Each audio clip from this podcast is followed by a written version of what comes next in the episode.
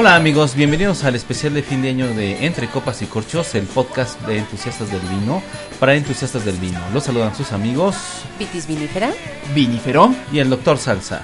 En este episodio, Vitis con todo y atuendo navideño, les compartiremos algunas ideas de maridajes y armonías con los platillos típicos navideños. Y por supuesto nuestras recomendaciones de los mejores vinos que hemos descubierto y probado en este año que ya agoniza. Quédense con nosotros en esto que es Entre Copas. Y Corchos. if I heard him laughing at me. But a green Christmas or a white Christmas is better than black and blue. So I'm good enough to match to put my color in my life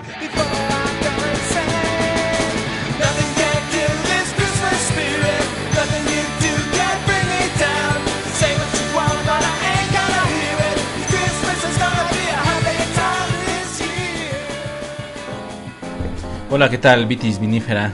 ¿Cómo, ¿Cómo estás? ¿Cómo te va? Ya cerrando el año Ya, y haciendo contentos. recuento de los vinos que probamos. Sí, que fueron bastantes. Este, Mira, amiga Vitis, qué guapa te ves con tus, eh, tus cuernitos. Tendré que decirlo al aire. Tus cuernitos de reina. Reconozco públicamente que me pusieron los cuernos, Qué fuerte. pero están muy suavecitos, están muy sexy. Sí, están y, lindos, mira. y además con el gorro de colores y los guantes de colores, estoy completamente navideña, y muchachos. todo, por sí, supuesto, para celebrar con ustedes y comentar buenos vinos para nuestros amigos. Excelente. Y también, este amigo, este vinífero, también como que te veo con cierto ornamento. Ornamento frontal. Pues sí, estoy compartiendo la experiencia Del rena cuerno. con, con vitis vinífera, nada más que mis cuernitos, pues ya ves, este, tuvimos que defender por ahí alguna parte, ya medio se cayó uno, pero pues así pasan las fiestas navideñas, ¿no? Ya eh, acaba uno el año así con lo medio... Medio abollado. Pero eso sí, con muchas ganas. Así que en, en este episodio estamos acompañados por... ¿Rena? Y cuajo.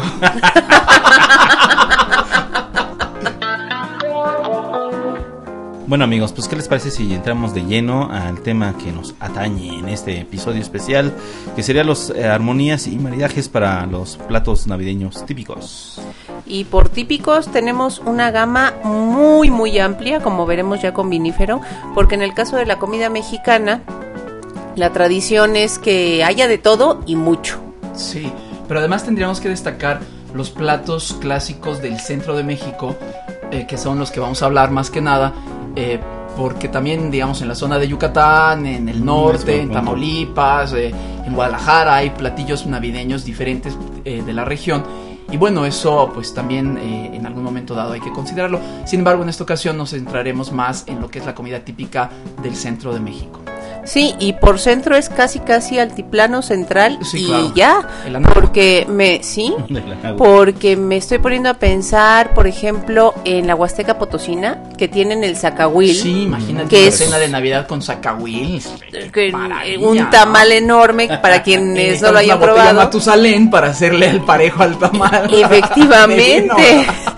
Entonces piensen en más o menos lo prototípico y comentaremos algunas cosas más, que será mm, lo básico es romeritos, bacalao, pavo, la ensalada navideña. Pierna de cerdo al horno. Sí, y los postres también clásicos.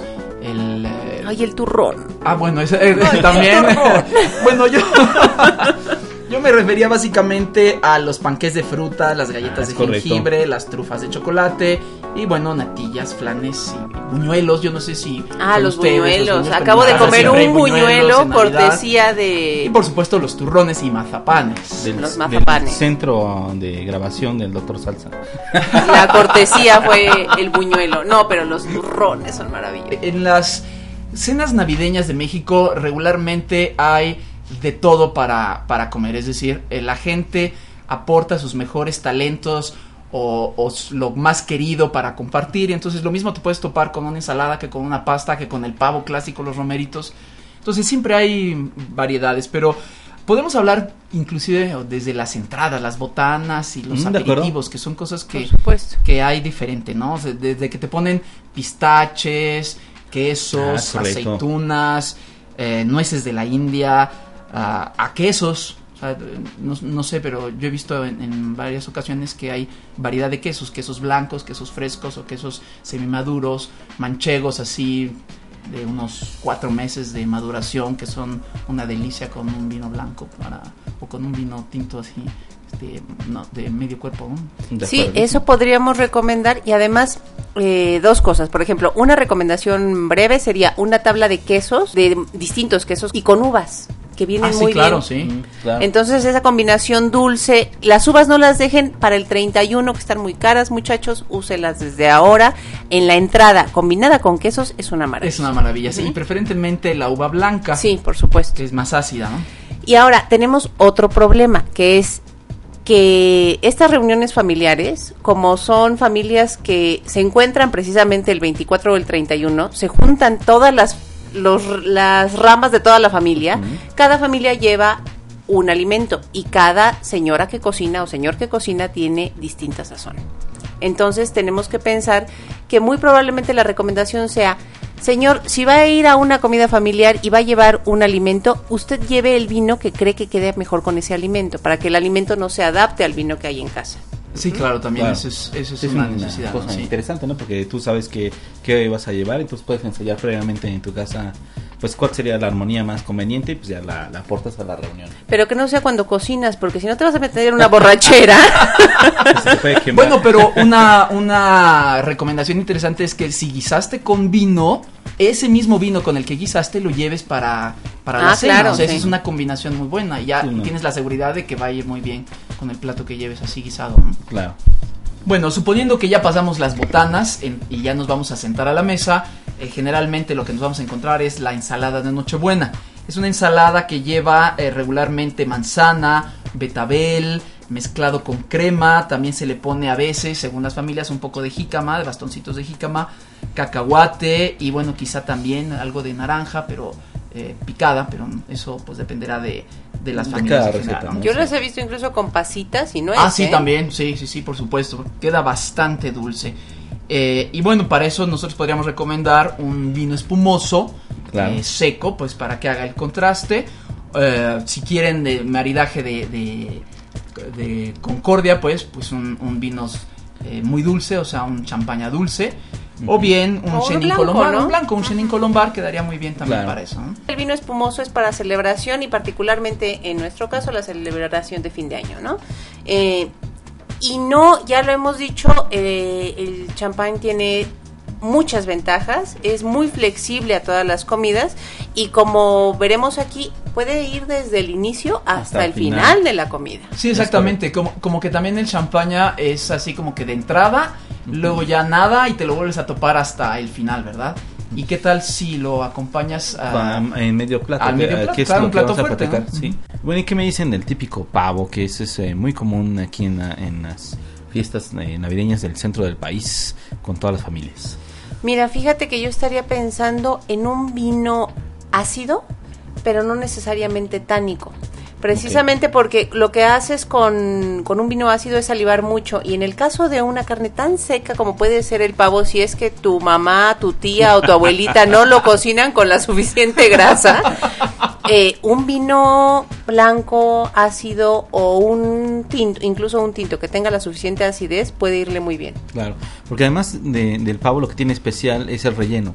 O sea, no solamente es la textura de, del- Sí, claro. de, del, eh, de la carne de la pechuga del pavo, bueno, de la, de la parte que tomes, sino también de los sabores que te agrega, añade este relleno que puede ser más, más robusto. Sí, exactamente, porque ahí tienes carne de cerdo, carne de res molida, hay menudencias, hay pasas, hay nueces, entonces la consistencia y los sabores ahí son marcadamente distintos, ¿no? Entonces también ahí necesitas algo con un poco más de cuerpo. Un tempranillo quedaría muy bien para combinar con las dos cosas. por Ay, ejemplo. muchachos, yo que me estaba con el consuelo de que lo importante era la pechuga. Y ustedes. No, las pechugas siempre Siempre son serán lo importante. y más si son doble pechuga. no, pues que mejor. Es pero, correcto. Pero bueno, en esa combinación, sobre todo que, eh, como comentábamos hace un rato, fuera del aire, en, no- en México no se acostumbra a servir la carne del el pavo con la grasa del pavo, que sí lo tienen las culturas europeas. Entonces, a veces es muy reseco lo que te están sirviendo allá. Allá nunca falta además el tío o la tía que dice, pásame la salsa verde y la baña con salsa de tomatillo y entonces ya maridar eso está más complicado. Está más ¿no? complicado. Pero eh, nos decías de las familias este, francesas que tenían cierta forma de manejar este tema de, de la grasa. Sí, lo que pasa es que las, las grasas, porque además los pavos, eh, déjame decirte que normalmente se inyectan con coñac, Ah, con claro. armañac, otra cosa. Entonces eso pasa también luego a los caldos. ¿Quién fuera pavo, muchachos? Eso queda en los caldos que se recogen. Entonces, cuando te sirven en, en una cena de Navidad francesa típica, el padre de familia corta el pavo en rebanadas, eh, lo acomoda en el plato con las guarniciones que hayan escogido, eh, ejotes generalmente le ponen. Y bueno, pasan una especie de salsera que tiene dos picos en donde está la grasa, Mm. la grasa pesada y la grasa ligera dentro de la misma salsa. Entonces tú te sirves eh, de la que tú más prefieres para que tu pavo no esté tan reseco. ¿no? Claro. Eh, La grasa se recolecta de, de, De la, pavera. De la pavera, justamente. Todo, todo eso se recolecta y se pone en una salsera alta con dos piquillos, ¿no? Uno, uno que recoge la grasa de la parte de abajo y otro de la parte de arriba. Para que Ah, tú le mira, pongas está- la que prefieres. interesante eso, este, Perfecto. es bueno saberlo, ¿no? O sea, habrá que intentarlo. Sí, Habrá que y- Y sabe intentar. delicioso. Es, el- pues la verdad es que esas grasitas siempre son muy ricas. Es, es lo terrible. O sea, todo lo que nos gusta o engorda o tiene colesterol, pero en esas épocas todo se vale. Mira, yo tengo, tengo el concepto de que todo lo que nos gusta entra por la boca y finalmente te hace daño. Todo. Ok. Todo. Ok, pasemos al siguiente tema, por favor. ¿Qué otro platillo tenemos? Porque se está poniendo eh, de navideño a otra cosa. O, bueno, uno clásico también, sobre todo muy mexicano, son los romeritos. Ah, claro. Los romeritos que son unas hierbas que para inclusive gente del norte del país dicen que eso eh, no, no se come, que no es alimento, pero en el centro pues sí nos gustan mucho preparar estas hierbas con mole, generalmente un mole tipo poblano, almendrado, y van acompañados por unas tortitas de, De camarón, camarón. eh, que, de polvo de camarón Es que se capean y que quedan y bueno en algunas ocasiones son muy fuertemente saladas Es y contrastan con el resto del, del- Del platillo. del platillo, ¿no? Porque además suelen usarse moles dulces para, para esta para esta preparación, ¿no? Entonces, y eso es muy típico de aquí del centro de México. Así es. Eh, un- hago una pequeña pausa. Tenemos afortunadamente eh, algunos escuchas que nos eh, que son de otras regiones fuera de México. Este me gustaría eh, tratar de describir brevemente qué es un mole. Sería para mí es como una pasta de muchos ingredientes de diferentes tipos, nueces, este pasas, chocolate, este banana. Y mira, tú, tú has dicho pasta porque nosotros jóvenes, la, porque nosotros somos jóvenes, aunque nos escuchen ya con supuesto. algún kilometraje, somos jóvenes. Somos jóvenes nosotros experiencia. compramos el mole en pasta, efectivamente, y lo diluimos con algún caldo, con caldo de camarón, caldo de pollo. Pero realmente es una salsa. Si tú mueles todos los ingredientes, que son más de 20 o 30 ingredientes, varios chiles o ají para otros dialectos, eh, chile, eh, distintos tipos de chile, chocolate, cacahuate, Almendras. almendra. Entonces ciruelas. imaginen Es una es una una, una explosión de sabores en, en- en la boca. Puede picar y al mismo tiempo ser dulce por el chocolate. Y además parece, El piloncillo, pareci- ¿no? sí, el piloncillo, pareciera un reto para cualquier vino, porque teniendo tantos sabores, siendo un eh, alimento tan especiado, pareciera que no combina con nada. Y no, resulta que para mi gusto, ya me- nos dirá Vinífero que hay otros gustos y otras combinaciones, para mi gusto queda perfectamente bien con un champán. Eh, así es, Vitis. eh, Definitivamente un vino espumoso funciona, para mi gusto, también muy bien con este, los romeritos y sus sabores agridulces que nos aporta el, el mole. Pero yo utilizaría un, este, un vino espumoso, no necesariamente champán. Porque recordemos que tenemos eh, varios Cava. tipos cavas, tenemos este, vinos cremants. cremants y este, Francia corta. Este, pero semidulce, no, no muy seco. No brut. No, bro, sí, porque eso lo he intentado y sí está medio contrastante. Entonces yo recomendaría yo un demise. Pues otro clásico es el bacalao. Pues le dicen bacalao a la vizcaína, pero en general el bacalao a la mexicana, porque eh, ya como se guisa, inclusive a veces eh, en familias que le ponen ligero picante, Ah, eh, claro. con los chiles güeros Los chiles que les güeros. ponen. Entonces, Güeros. pues eso yo, que yo sepa, en, ahí en Vizcaya no se guisa así, pero pudiera estar equivocado. Que en Vizcaya no hay chiles, dices tú. Güeros y largos. y largos. Ok, será efecto de la Bueno, yo no he estado en Vizcaya, también tengo que reconocerlo, ¿eh? Pero, pero efectivamente es un, un plato típico, típico, creo que es el más típico Sí, de todos. Yo todavía puedo decir que tengo la olla heredada de mi abuela para hacer el bacalao y otra para los romeritos. ¿A poco? Sí, Ah, sí, sí, claro, sí, tienen que son ser- ollas tienen que ser de barro, sí, claro, sí, sí. ¿Pero por qué son diferentes, vinífera? Está interesante ese dato cultural. Pues no sé, porque sí las lavaba. Imagínate, eh, hay mucha gente, eh, comidas donde no lavas la olla para que quede el sabor del anterior. Pero yo recuerdo, mi, mi abuela sí lavaba las ollas Ah, y ya. tenía No, pero una es- para pero romeritos. en, en mi, es cierto, en mi estaba casa asustando. existía la, la cazuela para el bacalao y solo se usaba para guisar bacalao. Ah, nada más la ¿en sacaban en temporada Una vez al año. Para guisar el bacalao en esa.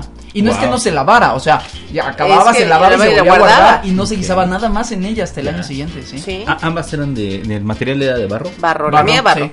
Mm, Sí, de es lo que acuerdo. yo recuerdo en mi casa, sí. Así que es típico, típico y, y ¿cuáles son las combinaciones viníferas? Bueno, pues el bacalao es eh, lleva, por supuesto, bacalao noruego o cazón de Veracruz, según el caso, ¿verdad? Jitomate, aceite de olivo, chícharos, zanahorias, aceitunas, papas, cebolla, los famosos chiles güeros, que no sé cómo describirlos para otras culturas o qué otro nombre lleve Ah, ese, eh, pues, eh, esos chiles en particular, pero bueno, son, son unos ajís largos. eh, Como de, 10 color- centímetros. de color amarillo. Así es, que no amarillo pican muy, mucho, ¿no? muy, muy Muy clarito. Sí. Eh, lo que sí hay que recomendar, este no es podcast de cocina, muchachos, pero por favor desalen el bacalao 24 horas antes, cambien el agua cada 8 horas y que sean tres cambios, porque después llegamos a ciertas cenas y no podemos comer ese, Ese ese bacalao, porque bacalao. está saladísimo. Saladísimo. Y ese, y ese bacalao no va a combinar con ningún vino, ¿eh? Ese es buen punto. Bueno, pues una, un maridaje aquí clásico sería, el, por supuesto, este bacalao con un Sauvignon Blanc. O sea, la combinación de, la acidez el- con el jitomate que hay en el- la preparación del bacalao es una eh, pareja así clásica. Otro sería un chardonnay con un poco de barrica eh, que también pudiera equilibrar. Y algunos más eh, avesados o más eh, aventureros eh, pueden hacer también con un tempranillo Mm, eh, así acidito, ligero, un, un tempranillo joven. Eh, exactamente, ¿no? Para, para contrastar ahí de, de manera agradable. Eh, pudiera haber también un, un espumoso, si nos ponemos a- de manteles largos para, para compartir esa parte, ¿no? Pero yo creo que serían los tres clásicos, Sauvignon Blanc, Chardonnay con algo de barrica o un tempranillo. Y ahora, si deciden espumosos, amigos, recuerden que no todos los espumosos son caros, que pueden encontrar unos de Claro, muy buen sí, precio. sí, Muy importante. Y eh, que prueben esta Navidad cambiar su sidra tradicional por un champaña, Totalmente. o por un cava, o Un por cualquier otro espumoso. Son muy económicos también y muy, y muy ricos. Y ¿no? así sabrán mm, que o- no sé si se están perdiendo de algo, yo eh, desde mi punto de vista sí se están perdiendo de algo, pero sabrán eh, que pueden haber eh, Otras encontrado otras opciones eh, distintas, interesantes, que combinan con toda la cena navideña. Claro. Sí, sobre todo porque en Navidad como que nos damos el permiso de probar y de comer cosas que nos gustan mucho y que no lo hacemos en todo el resto del año. Entonces se presta para que conozcamos, para que nos demos la oportunidad de pues gastar a lo mejor un poco más porque sabemos que podemos hacerlo en ese momento y decidamos comprar algo nuevo que sabemos que puede combinar muy agradablemente con la cena. ¿no? No, sin duda, sin duda. Y para eso, este, amigos, los invitamos cordialmente a que escuchen nuestro episodio que, que le dedicamos a los vinos espumosos. A los vinos espumosos y que ese en esa ocasión probamos un espumoso interesante, que era un espumoso rosé. Bueno, era un, de hecho era un champaña, amiga, no era un espumoso cualquiera. Por cierto, Por cierto, era champaña, ¿eh? que, que, que yo me encargué de adquirirlo. que, de- eh, que hay diferencias entre en champaña, espumoso y cava. y cava. Bueno, y hay que recordar también que las cenas de Navidad en las familias mexicanas no tienen una estructura muy formal. Es decir, no va uno, eh, se Así un necesariamente orden. todos y van en un orden los platos. Normalmente hay personas sentadas, hay personas de pie y cada quien toma el platillo que, des- Le que es de su más, preferencia primero, ¿no? Entonces, eh, combinar o, o llevar los vinos a la mesa, una recomendación adecuada sería más bien tenerlos ya eh, preparados para que cada quien tome el que el- sea de su preferencia Claro. conforme vaya tomando los platillos. Y también sería interesante tener vinos que puedan combinar con gran variedad de platillos, Claro. porque hemos hablado de los clásicos, pero nunca falta la tía, la abuelita que lleva el lomo a la ciruela, Claro. que lleva, eh, no sé, el, un pollo a la naranja, un- a la manzana. Los platos dulces suelen ser muy, Muy comunes. muy comunes, ¿no? Entonces, pues tener ahí unos vinos en la mesa que puedan eh, apetecerle a alguien. Y bueno, hay algunas eh, cepas, hay algunas uvas que son más eh, congeniables con, con más variedad de platillos. Claro. Por ejemplo, un Pinot Noir que tiene muy buena acidez y, y frutalidad y que puede acompañar muy bien carnes rojas, por supuesto, y eh, pues también pescados grasos, ¿no? Bien, eh, otra posibilidad podría ser también el, pues la Sinfandel, ¿no? Que tiene una gran variedad de sabores que pueden ir desde el blanco de Sinfandel, que en realidad no es blanco, ¿verdad? Pero, pero es, eh, es un un, blanco vino du- rosado. rosadito, dulce, hasta vinos muy corpulentos. O quizá, por supuesto, un vino rosado, que es, es sutil, es amable, es ácido y combina prácticamente con cualquier cosa, ¿no? Entonces tener una, una serie de tres o cuatro botellas Claro. de vinos distintos en la mesa. descorchadas ya- para que el público, Exactamente. bueno, tus invitados, perdón, para que el, el- tus el público que nos oye identifica eso y dice, Así ah, es. qué padre. Entonces está la cena de manera más informal. Son como buffets, ¿no? Las Así cenas navideñas mexicanas son, sobre todo porque llega la familia y como los mexicanos Sí. somos la familia Mueganito, pues hay 38 invitados para cenar y obviamente no todos caben en la mesa. Entonces, Sí. Es unos de correcto. pie, otros por acá. Muy buen, buen tip. sí. Y además, otra recomendación, amigos. Si les encantan las decoraciones como aquí a la presente, yo creo que vendría muy bien, sí, una mesa aparte para los vinos y que abajo pongan una tarjetita con la sugerencia con lo que lo combinarían. Que es, ah, claro, este vino viene con el, Oh. con el bacalao. Si ya lo quieres probar con otra cosa, pues ya es tu gusto.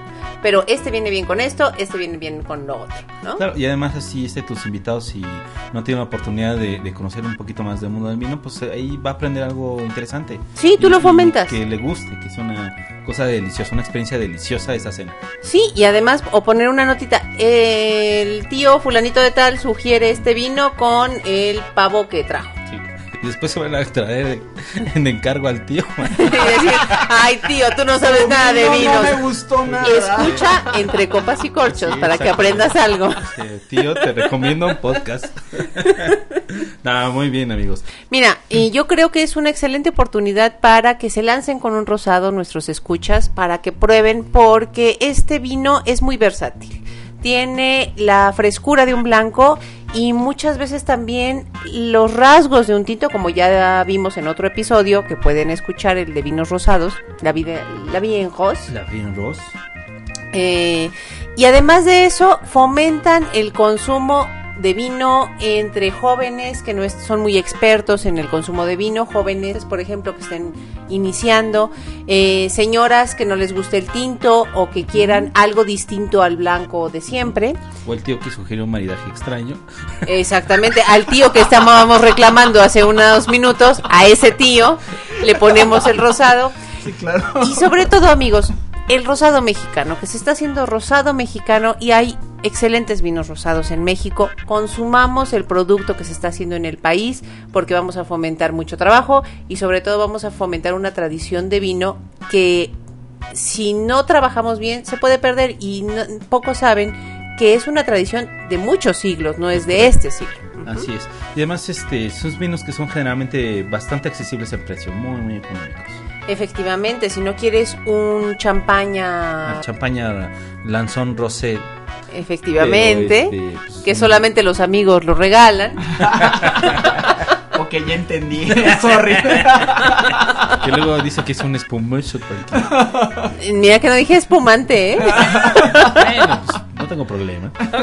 Hay buenas opciones de vinos espumosos de Sudamérica también bastante accesibles. Hoy eh, en esta grabación de este podcast nuestros amigos tuvieron la oportunidad de probar uno de ellos. ¿Y qué les pareció? También está bueno, ¿no? Ah, sí, Excelente. delicioso, sí. Extra seco. Y con aromas sí. así, levaduras, todo. Mucha Rico, levadura y pero muy interesante. Después frutal, abre bien. Súper económico también. Muy bien amigos, pues pasemos a la parte también deliciosa de las cenas que a mí me encanta. Luego yo sacrifico, tengo que confesar que sacrifico algún plato fuerte para no perderme los postres. Ah, los postres. Sí, a veces es difícil que lleguen a los postres también en, en general la gente, ¿no? Porque se, Sí, mucha, sí, se, pica con toda la comida y bueno. Pero bueno, supongamos que podemos Llegas. llegar bien a los llegas. postres. Vamos a encontrarnos, como decíamos hace un rato, pues turrones, panqués, galletas, mazapanes, natillas y trufas de chocolate, pasteles de chocolate. Entonces, maridar contra eso eh, a veces es difícil, sobre todo con las cosas que traen chocolate Correcto. y que luego no es, no es fácil eh, acomodar por ahí, ¿verdad? Pero bueno, eh, es un buen momento este momento para que entren el jerez Es correcto. y ¿qué iba a quizá si no usó los vinos espumosos en Al la inicio primera parte de la comida o, o en las entradas, final. al final que puedan Claro. llegar bien o los vinos dulces ya propiamente hablando, ¿no? Pero también una cosa, recuerden que el chocolate es uno de los aromas que aporta la barrica. Entonces, si se atreven y tienen un vino con barrica, combinar un vino tinto con barrica que tenga esos rasgos de chocolate, combínenlo con el Claro. chocolate. Eso me recuerda, por ejemplo, la combinación que hicimos, ¿te acuerdas, eh, Vitis, el, eh, con el Sinfandel Caricia de, de, de Thorsten? Que si recuerdo la caricia de Thorsten, No sé. efectivamente. No, no recuerdo mucho la caricia. ¿Qué no. pasó, amigo? Que es ¿Cuántos casado. o qué pasó ahí? Oye. No, recuerdo el, problema, el Thorsten. caricia, no la caricia, y las trufas que llevó Thorsten. Eh, Thor, fenomenal. muchísimas gracias. Fenomenal. Excelentes. Así es. Eh, también eh, yo aportaría, ¿qué onda con el, el Oporto? Ah, a, a eso iba. O sea, si después de tanto comer, pues no se llega con fuerzas a los postres, no pasa nada. En realidad podemos disfrutar de una copa de Oporto, de Pedro Jiménez, de Moscatel, Ah, de Panteleria, de Marsala o de Coñac, por favor. sí, o, un, o un anís para el final, que es muy agradable y son bebidas que se pueden tomar solas. ¿no? Claro. O un vino dulce mexicano, que vamos a hablar en un momento más también, pero que es delicioso. Sí, sí, sí, todo Muy bien, amigos. Sí, son, son el broche perfecto, ¿no? El, el dulce final para una cena maravillosa. Oh, qué delicioso, ya me dio apetito. Bueno amigos, ya que estamos muy navideños, vamos a escuchar este tema de un grupo español, coral, a ver qué tal les parece. ¿Sale? Vamos.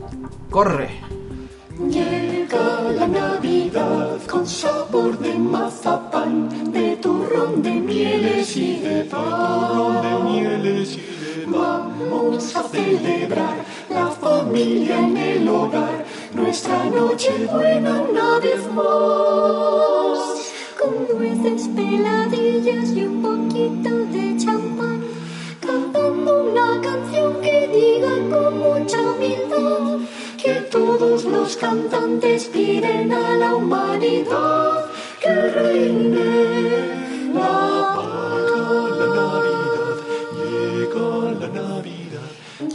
La Navidad con sabor. De Ahora sí amigos, vamos a pasar a una parte muy útil para todo el público que serían los principales descubrimientos que hicimos en vinos de todas las regiones de todo el mundo que nos llegan aquí al mercado mexicano. ¿Qué te parece Viti si este, empezamos contigo? Pues muy bien, doctor. Eh, nuestro plan es proponerles vinos de todo tipo, blancos, tintos y rosados, y de todos los precios. Así o de gama alta o eh, económicos para que puedan adquirir. Mi primera recomendación, el trazo de Fraternidad, que es uno de los vinos nuevos. Fraternidad como nueva bodega presentó trazo de 2008. Es un 40% tempranillo, se- eh, Cabernet también y Merlot y Petit Verdot en distintas proporciones. Y lo que más me gustó de él era la combinación, creo que era uno de los vinos más equilibrados que he probado, entre acidez, tanicidad eh, y una persistencia media Claro, cabe mencionar que es un vino de José Luis Durán. Efectivamente. Eh, y además que es una bodega eh, de varios amigos que se reunieron, precisamente de ahí el nombre Fraternidad, para lograr una muy buena producción. Les adelantamos, tenemos una interesantísima entrevista con José Luis Durán al respecto de este proyecto que eh, será ya una emisión del 2011. ¿Qué otro vinito, amiga Vitis? Ay, pues mira, no puedo dejar de mencionar mi consentido del año, que fue el Benjamín de Casamadero, el Casamadero B, 100% Cabernet Sauvignon, eh, delicioso. A mí me parece, en lo personal, que es uno de los mejores vinos rosados de México. Totalmente válido. Y además, de hecho, a las pruebas se remite Casamadero. Ya la producción está agotada. Y está a punto de salir la siguiente producción. En enero ya llega a Vinoteca. Entonces, muchachos, pueden encontrarla en Vinoteca y, no- y en otras tiendas más. No se pierdan la oportunidad de probar el Casamade- el Casamadero rosado. Es la primera vez que lo hace Casamadero y lo hace muy bien. Es un vino muy delicioso. Realmente yo también endorso esa es que esos señores saben su oficio. Efectivamente. Es correcto. Y tu tercera recomendación, y ahorita regresamos contigo. Y siguiendo con los vinos eh, rosados, después del Casamadero, recomiendo el, can- el Calisha rosado eh, Grenache, 100% Grenache, eh, de estos Calisha, que son los, la, la gama, es la gama económica de Montechanic.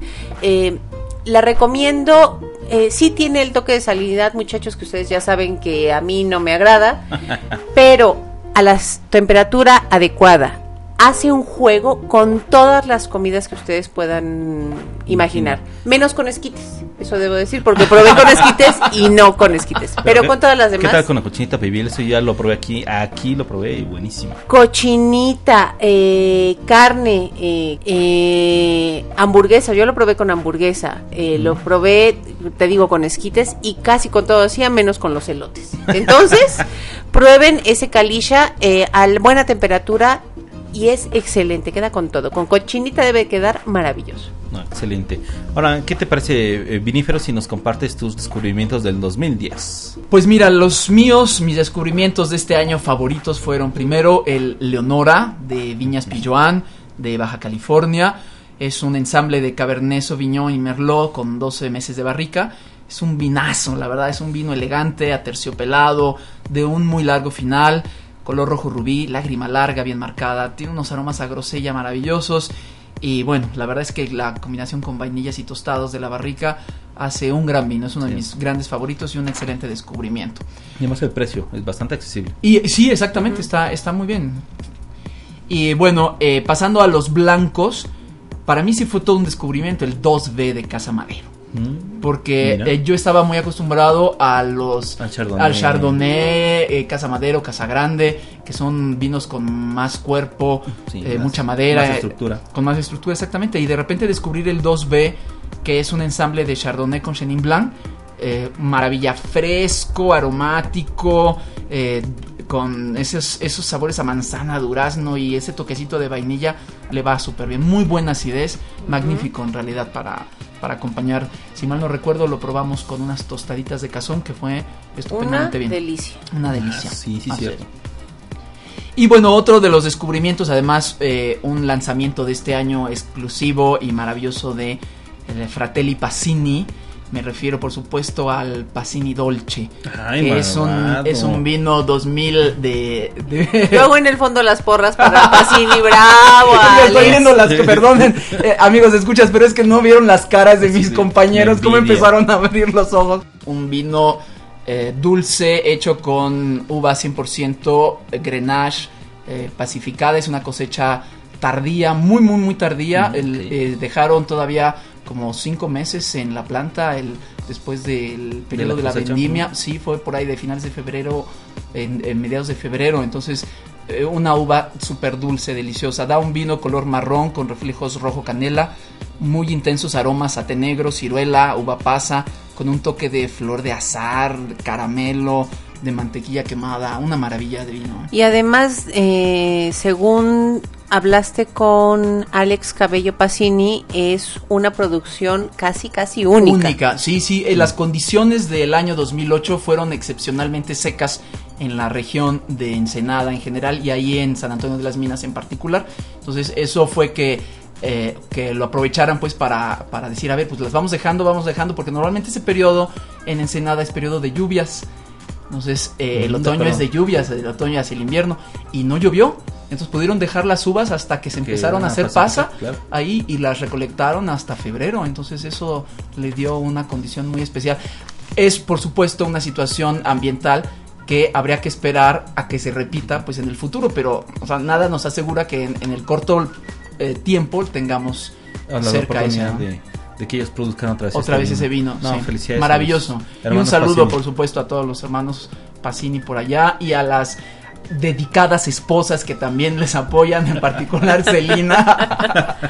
Están Sí, ahí. Sí, es madre, es esposa, es eh, vinicultora, es todo. Un beso Ah, por allá. Un gran, gran abrazo para los amigos, eh, eh, sobre todo Alex y Aldo Pacini. Bueno, amigos, de A mis ver, tus con recomendaciones. recomendaciones, era lo que nos faltaba, las recomendaciones del, Del doctor, doctor. Salsa. Dice No, que cualquiera. En 2010 este, conocimos eh, vinos de, de diferentes gamas y este, los que más me interesan compartir con el público son aquellos que tienen como que precio más accesible para que ellos se animen, que es el propósito de todo este podcast y de este esfuerzo que hacemos, de invitar a la gente a que explore nuevos sabores y nuevos vinos. De lo que encontré sí padrísimo en este año 2010, pues, ¿qué les puedo decir? Esa cata que tuvimos con eh, don Pedro Poncelis en Club Bacus del Valle. Ah, por con supuesto. este, nuestro amigo Miguel Serrano. Quedé encantado con el Edmond Renz Riesling, un, un 100% Riesling de la región de Alsacia. Un vino exquisito, de largo final, este, muy especiado, muy aromático, muy floral. Realmente un vino que, que me cambió la vida. Ah, Muy bien, es un antes y un después. Un No, parteaguas en los Riesling. Sí, muy, muy bueno. También este les voy a recomendar otro vino blanco que me encantó. Este se llama Terras Gauda, es de la región de Rías Baixas, es obviamente un 100% albariño y es un vino exquisito, realmente súper aromático. Ese tuve oportunidad de conocerlo en la casa del embajador, quizá está al lado del embajador de España en México. ayudó para... Ayudó. Ha influenciado Ayudó. un poco, pero nada, no es cierto. Ah, oye, yo compré ese vino el jueves pasado. Entonces serio? Me voy a, a imaginar cuando le esté tomando que estoy Con unos en la pulpos a la gallega. para ver que también sale. Con pulpos a la gallega. Ay, qué sí, muy bueno. Yo, yo lo tomé solito, no, no busqué mayor maridaje porque tenían unos aromas increíbles a cítricos, a- adornados de flores blancas, buenísimo. Esa es la ventaja, creo que de los albariño, ¿no? En general, que se pueden beber solos y combinan muy bien con, Con algún maridaje. efectivamente, Así Con es. uno mismo. con uno mismo. Sí, la mejor compañía de ese Terras Gaudas es yo mismo. Efectivamente, yo. Y eh, finalmente, este otro descubrimiento que, que hicimos en la Contra Santa Fe, junto con nuestro buen amigo Carlos Cohen de Ensenada, fue el Equinoccio Nebbiolo de Viñas La Farga. Realmente es un vino, el que yo conocí fue el 2005, es un vino de- del Valle de Guadalupe, 100% Nebbiolo. Es un vino muy, muy rico, este coincido con algunas notas que me comparte eh, vinífero, este con aromas florales, muy este eh, lo que me gustó es que era muy sutil, muy sutil en sus aromas y muy redondo en el paladar. Realmente un vino exquisito. Y ese vino tuvimos oportunidad de degustarlo los tres en distintos lugares, como bien dice el doctor. Les- yo en lo personal les recomiendo que lo prueben con chile pasilla. La verdad es delicioso, que fue la combinación que eh, aquí el primo vinífero y yo hicimos en la cata Twitter. eh, es extraordinario. es un, el muy queda bueno. muy bien y además cabe resaltar, eh, aprovechando el comentario del doctor Salsa, se están haciendo excelentes nebiolos en México. Ah, es correcto, porque es, Sí, un- va fuerte es- esa cepa aquí, ¿verdad? es uno de varias, varios vinos excelentes. Excelentes. de entrada tres o cuatro muy buenos. Muy buenos de Nebbiolo. Y bueno, pues siguen la feria de recomendaciones del 2010. A ver, Vitis. Y ahora con vinos de un precio un poquito más elevado, pero que sí ameritan, les aseguramos, que hagan la inversión. Eh, empiezo con el Rafael de Adobe Guadalupe, que es el, el estreno de este año para, para la bodega. Es 35% Nebbiolo y 65% Cabernet Sauvignon. Eh, lo pueden encontrar en Bacus, pero siendo Adobe Guadalupe casi en cualquier lugar pueden encontrar uno de los arcángeles. Eh, destaca el higo, la ciruela negra, casis, tierra mojada también. Eh, en segunda nariz chocolate, vainilla, pimienta negra, canela, tabaco. Como ven es a una nariz mucho muy atractiva. A copa vacía ciruela pasa. A- con cuerpo aterciopelado, que es lo más, es uno de los rasgos más interesantes de este vino, de excelente tanicidad y muy buena acidez. Eh, final largo, muy muy largo, de 9 caudalias y me parece que puede tolerar una guarda de 5 a 10 años. Entonces valdría la pena la inversión para probarlo después y, y ver cómo evoluciona Ah, el vino. pero verte una duda. Este, ahorita es un vino realmente exquisito. Pero ¿tú crees que su punto máximo es más adelante? Es duda cultural. Mira, yo me atrevería a probarlo dentro de 5 años para ver qué pasa. Ok. Porque Bueno, yo compraría media caja e iría año por año, año. por año probando está pasando, y haciendo tus notas de cata, que eso también es muy sano. Se me ocurre otra. Yo compraría dos cajas. Una para ir probando año con año, también con los amigos. Ah, también con los amigos y decir, no, no estoy de acuerdo con el año anterior, ¿eh? ok, ¿qué más tenemos, Vitis? Bueno, yo ya me quedé en la zona de tintos y como ven, casi todas mis recomendaciones son mexicanos. Aquí viene otro mexicano que mm, eh, recomiendo no solamente por ser Casa Madero, porque ya saben que yo le tengo especial cariño a, la Casa sino porque es excelente en todos los sentidos. En nariz es muy expresivo, se le nota la barrica. Es un gran reserva Casa Grande eh, 2006 Cabernet Sauvignon eh, Shiraz, que es extraordinario. Nada más que deben de combinarlo con un alimento especiado, porque siendo un Casa Grande tiene mucho más barrica, es un precio mucho más elevado, pero es un placer a los sentidos ver cómo evoluciona el vino a lo largo del tiempo en copa. De la gama de, de Casa Madero, aunque es eh, un poquito más caro, eh, de todas formas está como que a la mitad. Sí, no es Muy, accesible. No es el Casa Madero, El Casa Grande. eh, el, el, el Shiraz, Selección de, de barricas. el selección de barrica Shira, pero es un vino excelente, no se lo pierdan amigos. Y finalmente, mi recomendación de este año, porque tuve la pro- posibilidad de probarlo y ustedes eh, en algún momento de la vida deben de hacerlo, es un Vega Sicilia 1974. Oh, Eh, wow. No, no vean las caras de mis compañeros de envidia, De la total. más verde. Amigo vinifero, ya vámonos. Ya vámonos.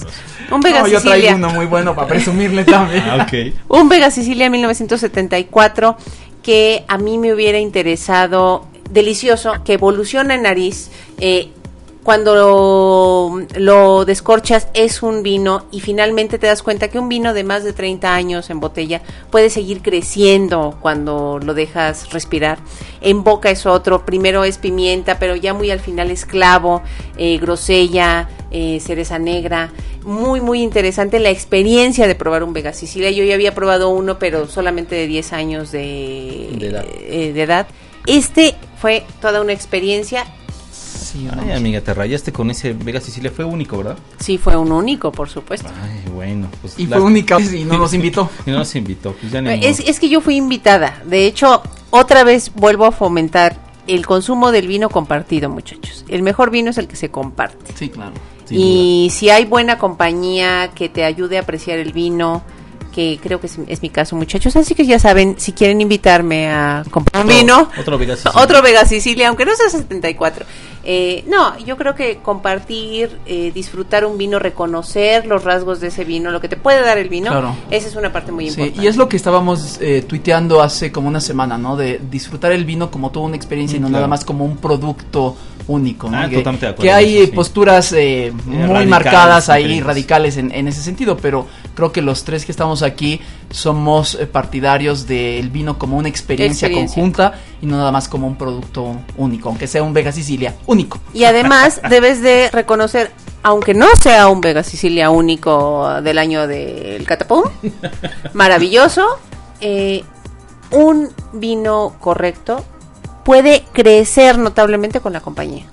Tú pruebas un vino que te pareció maravilloso en compañía de fulanito de tal, Que fue lo que me pasó con el Chianti aquel que se burlaron de mí porque El era que olía aguacate. y no sé qué más. Pero que para mí fue una experiencia maravillosa por con quien lo compartí, por la comida, por el ambiente donde estaba, que a mí me pareció un vino maravilloso. y después lo pruebas y dices, no, pues no sé qué pasó con este vino. Pues sí, sí pasó que lo compartiste. Y Claro, creo que eso es el fom- eh, lo que debemos fomentar aquí. Compartir Así el es. vino, probar nuevos vinos, pero compartirlos. Y el consumo responsable también, por supuesto. Claro. Muy bien, amigo este vinífero. Pues qué vino nos compartirás más adelante. A ver, ¿cuál Bueno, pues yo también traigo unos buenos para compartir. Tuve buena experiencia en vinos de Borgoña, que ya saben que son mi delirio. Y traigo aquí uno para presumirle también a, a, a mi sister in wine. A ver, un quien vive. Exactamente. Me- eh, el primero que menciono es un Chablis Le Clos, es un Gran Cru 2007, 100% Chardonnay de la bodega de Joseph Drouin, de por supuesto Chablis Borgoña. No, un vino maravilloso, es un dignísimo ejemplo de lo que debe ser un gran vino blanco de Borgoña, es un clásico de Borgoña, una maravilla de vino. Color dorado pálido, brillante, aromas florales, cítricos, manzana, miel, muchísimo cuerpo, así desequilibrada. Mm, Un vino con mil fo, como se dice en Francia. No, buenísimo, de verdad. Excelente. También en, dentro de los tintos tuve la posibilidad de probar otro borgoñón, que fue un Chambol Musigny de Vauguet. Es un Premier Cru 2004, 100% Pinot Noir, de la bodega del Conde Georges de Vauguet, que esto es eh, Côte de Nuit. Un vinazo, así aterciopelado, equilibrado, largo final, pleno de aromas a frambuesa y a zarzamora. Un, un vino súper elegante, súper elegante, sedoso. oh, una maravilla de vino, de verdad. Eh, muy bueno. Y otro que les tocó compartir, eh, queridos amigos, Así que es. fue el Sí. Amarone de la Valpolicella Clásico Ah, correcto. 2005 de la bodega de Remo Farina.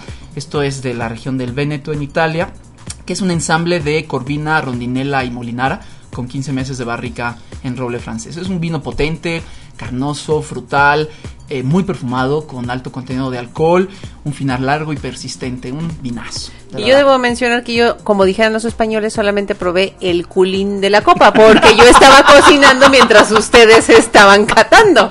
Eh, sí, lamentablemente fue muy popular y habíamos muchos comensales en esa eh, reunión y pues sí, eh, no alcanzó. Pero bueno, fueron, la verdad es que son tres vinos que yo les recomiendo mucho amigos que los que inviertan en ustedes mismos comprando esos vinos. Porque luego en Twitter me preguntan, recomiéndame un vino para regalar y, em- y empiezo a, a declarar algunos y me dicen, ay no, ese, ese está... eh, Ah, bueno, lo, lo que pasa es que les digo, este es para ti también. Ah, no, no, ese está muy caro. No, también date esos lujos. La verdad es que estas, sobre todo en estas temporadas, es para que nos obsequiemos. Wow, esos vinos suenan, eh, se escuchan así deliciosos, amigos. Pero ¿dónde los puede encontrar el público? Mira, los primeros cinco que yo recomendé, eh, o en Bacus, en cualquiera de las sucursales, o Vinoteca, o la castellana, eh, La europea. la europea también.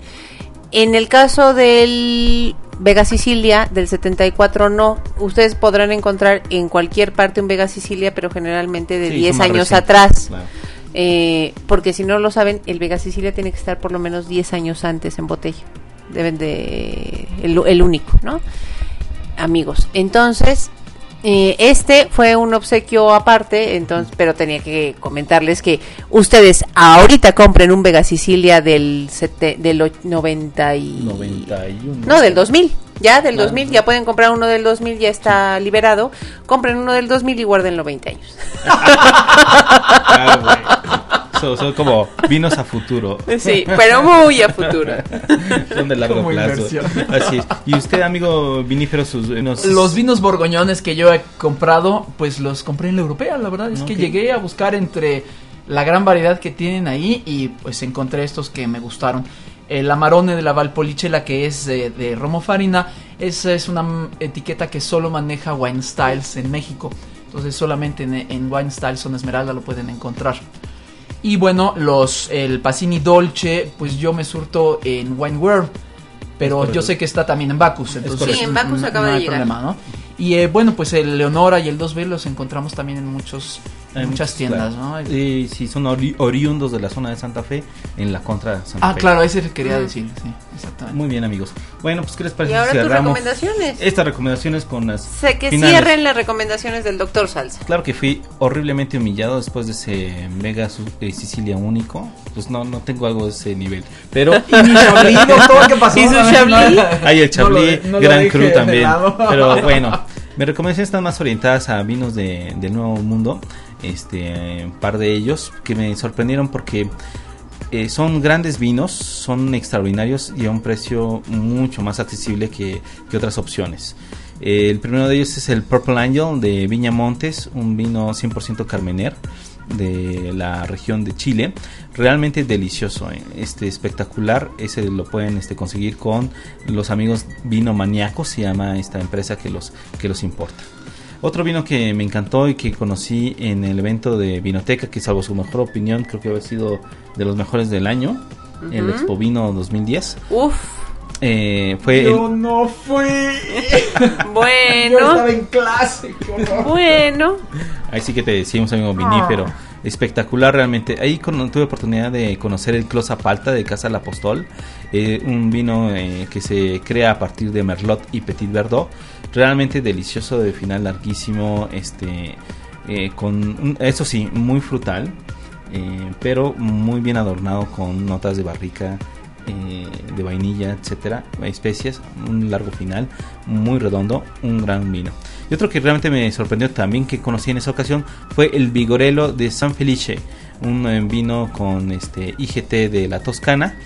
Es un vino que es de Cabernet Franc y Cabernet Sauvignon, que realmente me sorprendió porque es una bomba de fruta, Eh, delicioso. Ahora que me dices Vigorelo, me acuerdo que te estábamos en la misma mesa y te recomendé el, el Vigorelo, precisamente. Tú fuiste la que me dijiste, véngase usted para acá para Aquí que es pruebe donde. este vino. Eh, Sí. Aquí es, es vino para... Ese me encantó porque Es excelente. sí. es una, una intensidad de fruta que, que no había encontrado en otros vinos.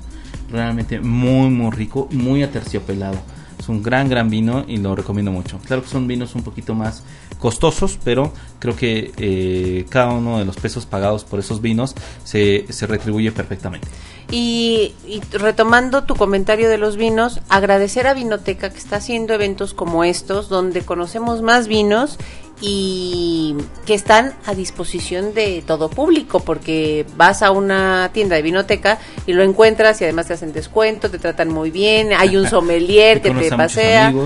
Eh, muchas gracias a Vinoteca por el evento de este año. Esperemos que se repita para el siguiente y que haya más bodegas mexicanas y nuevas eh, propuestas para vino, ¿no? Ahorita me gustaría platicar, bueno, aprovechando de una vez, platicar rápidamente de los grandes eventos del 2010. Yo los que recuerdo son, aparte del Expo Vino 2010 de Vinoteca. A ver, presúmenos al único que tú fuiste y nadie fue. A ver. al de no el de 100 años el de 100 vinos mexicanos en este Ah, pero ese fue en, en Querétaro. en Ezequiel ajá, Montes. ahí sí, sí. buenísimo no sé tú qué opinas realmente me encantó Sí, fue una experiencia muy padre porque además era al aire libre, un sol maravilloso, un clima fresco y, eh, Y la bueno, gente aquí- aprendiendo, Y con muchas sí, clases. sí, sí, mu- muchísima gente que llegó de la Ciudad de México, de la Ciudad de Querétaro, de la ciudad de San Luis Potosí hasta en también. Monterrey el buen amigo De- Rafa Ibarra Rafa Ibarra por ahí. andaba, sí, exactamente. Eh, pues sí, y teníamos eh, pues muchísimas de las bodegas mexicanas que estaban ahí promocionando todos sus vinos. Particularmente Casa Madero uf, se llevó las porras porque ellos convidaban de todas sus líneas, o sea, la- las catas de todos, absolutamente todos. Yo ahí conocí completa la línea eh, Casa Madero, Casa Grande. Bueno, yo la- supongo que al final ya no, ¿no? Porque ya no sabías ni qué pedías. No, porque empecé con Casa Madero, entonces estaba yo basta. No, bueno, eh, eh, la verdad es que sí, eh, algo que tenemos que recomendarles amigos es a saber llevar una cata. Porque De- una la como verdad muestra en ferias de ese tipo ¿no? es, sí, Sí. sobre todo, sí, en eso. O sea, es, va uno a degustar el vino y bueno, a la gente luego le da pena escupirlo o tirarlo. Eh, yo lo probaba y lo, es- y lo tiraba, Tiraba, al piso y para probar el que seguía. Y algunas personas pues sí se sacaban un poco de onda respecto a eso, pero la verdad es que Vale si vas a, a probar, ese, eh, pues ese día yo probé 22 vinos, la verdad es que después del número 12 ya no tiene uno, si se está tragando todo ese vino, ya no tiene uno la capacidad de discernir después Bueno, y siquiera. acaba ¿Qué uno vino que es? bueno. No tiene uno la capacidad ni siquiera de mantener la vertical Te quedaste en Casa Madero porque ya no te podías ir a ninguna otra. No, estuve, había, estuve Ah, en todas, sí, la fenomenal, verdad, ¿eh? estuvo fenomenal Felicidades el evento. a los amigos de la Redonda que convocaron este, y que ofrecieron su- el espacio de sus viñedos para hacer este gran, gran evento. Una de las mejores este, experiencias del 2010. Bueno amigos, es nuestra última emisión del 2010 y pues creo que es momento oportuno de agradecer a todos aquellos que nos han apoyado en crear este, este, estos proyectos. Eh, no- les recordamos que no somos eh, profesionales del mundo del vino, sino simplemente entusiastas del mundo del vino, que gracias a todas estas personas que trabajan fuertísimo día a día en impulsar la cultura del vino y estar ahí este, trayendo nuevas propuestas de todo el mundo, pues es gracias a ellos que, que hemos aprendido muchísimo. Bueno, y podemos empezar con un amigo muy, muy, muy cercano que es el Duero Vinos. Muchísimas gracias, Marcos, por eh, no solo apoyarnos, sino por promocionarnos, eh, por que sabemos que nos escuchas, por eh, vender excelentes vinos y por echarnos la mano. Jorge Morales de Vinoteca, excelentes catas, maravilloso Jorge, un abrazo fuerte. A Thorsten Schecke que nos dio la primicia de, de su vino Caricia y que esperamos ver pronto para que nos diga cuáles fueron los resultados en Francia a Roberto de la Parra y a Alex Zárate Vega de Nación de Vinos y Nación Gastronómica, excelentes anfitriones. Queremos volver a repetir la experiencia. Si ustedes quieren la combinación de vinos con comida, vayan con, con nuestros amigos de Nación de Vinos. A Abel Vivayoff y a Mauricio Parra, eh, que nos han tratado de maravilla. Algunos los conocimos, bueno, los conociste, doctor, Así es. en, En el Sede de México y Y después nosotros en otras catas, excelentes, eh, maravillosas personas que nos han tratado de maravilla. Esperemos llegar un en algún momento a Ensenada para visitar. sí, váyanse preparando amigos porque ya les vamos a caer el próximo año. Eso, por supuesto. bueno, también hay que mencionar, por supuesto, a Jaime Marroquín de Ciudad Tinto, que es un excelente anfitrión, aparte simpatiquísimo, muy buena persona. Eh, También a todos los followers que siguen nuestros tuiteos del vino, ¿no? En, Twitter, que Todos nuestros de verdad, todos nuestros amigos, los AmiWines de Twitter, un saludo y un agradecimiento por seguir nuestros tweets. En particular a mí me gustaría agradecerles a Ofelia y a Gabriel de Wine World por estar siempre apoyando también de manera tan apasionada esta cultura del vino. A Jorge y a Ryan de Wine Styles que tienen también una búsqueda siempre incansable de etiquetas eh, diferentes, ¿no? De, algo nuevo siempre tienen como propuesta, muy, muy, muy padre. ¿Y tú, ¿Y doctor? doctor? Eh, yo también quiero agradecer mucho a Andrea, Mateo y Cohen de La Contra que han organizado unos eventos maravillosos, muy ilustrativos, de muy buen nivel eh, en su tienda. Eh, por supuesto a Emily Valencia y Alejandro Zárate de Bacus que junto con Miguel Serrano pues han, han trabajado fuertísimo en aumentar la cultura del vino en la ciudad. Este, pues realmente son unos verdaderos embajadores del, del vino. Y desde luego a Pilar Meré eh, y Georgina Estrada, que son eh, las líderes en comunicación de, de- del, del vino hoy día y que pues, son unas personas extraordinarias y que nos han enseñado muchísimo. También este no puedo dejar fuera a este eh, Rodolfo, Omar y Ricardo de Trinergia que nos han invitado a varios eventos eh, estupendos. Eh, también al sommelier eh, Tomás Salazar de Bodegas del Vino, al buen amigo Alfonso de Monte Chanic eh, y desde luego a Juan Sotres y Brenda de, de Nosfera y de Vino para Principiantes, que son unos grandes amigos y unos estupendos anfitriones realmente. Y pues eh, hay seguramente muchísimos más que no mencionamos, pero están, están sus corazones con ustedes. Les agradecemos muchísimo su, su apoyo. Eh, también a René Rentería, a Juan Carlos Chávez, a Carmen y su esposo del Club de los Recatados. Y pues gracias, gracias a todos los sommeliers, a todos los importadores, distribuidores, a toda la gente que está en las tiendas, que pues a ellos es que estamos aprendiendo y nos hemos enamorado cada vez más del mundo del vino. Y muchas felicidades, feliz Navidad y próspero año nuevo para todos los amigos del vino. Sí, que venga mucha salud, mucha felicidad, mucho tiempo compartido a través del vino con sus escuchas y con los nuestros. Exactamente. Exactamente. Y como suelo decir yo en Twitter, saludos y salud. Salud. Un gran, gran abrazo. Salud. Bueno, pero muy especialmente tenemos un agradecimiento que hacer los tres a todos nuestros escuchas que nos descargan eh, en cada episodio y que nos hacen comentarios Claro. para que crezcamos y aprendamos más del vino. Muchísimas gracias, muy feliz 2011, que lo pasen llenos de salud, de felicidad, podamos compartir más vino y que aprendamos en conjunto. Así es. Los invitamos a visitar www.copasycorchos.com o también nos pueden encontrar en Facebook como Copas y Corchos. Y también nos pueden seguir en nuestras cuentas de Twitter, a Vinífero, Arroba vinífero. Al doctor Salsa. de Resalza MX y a nuestra querida amiga Vitis Vinífera Rena. con o sin cuernos, B vinífera.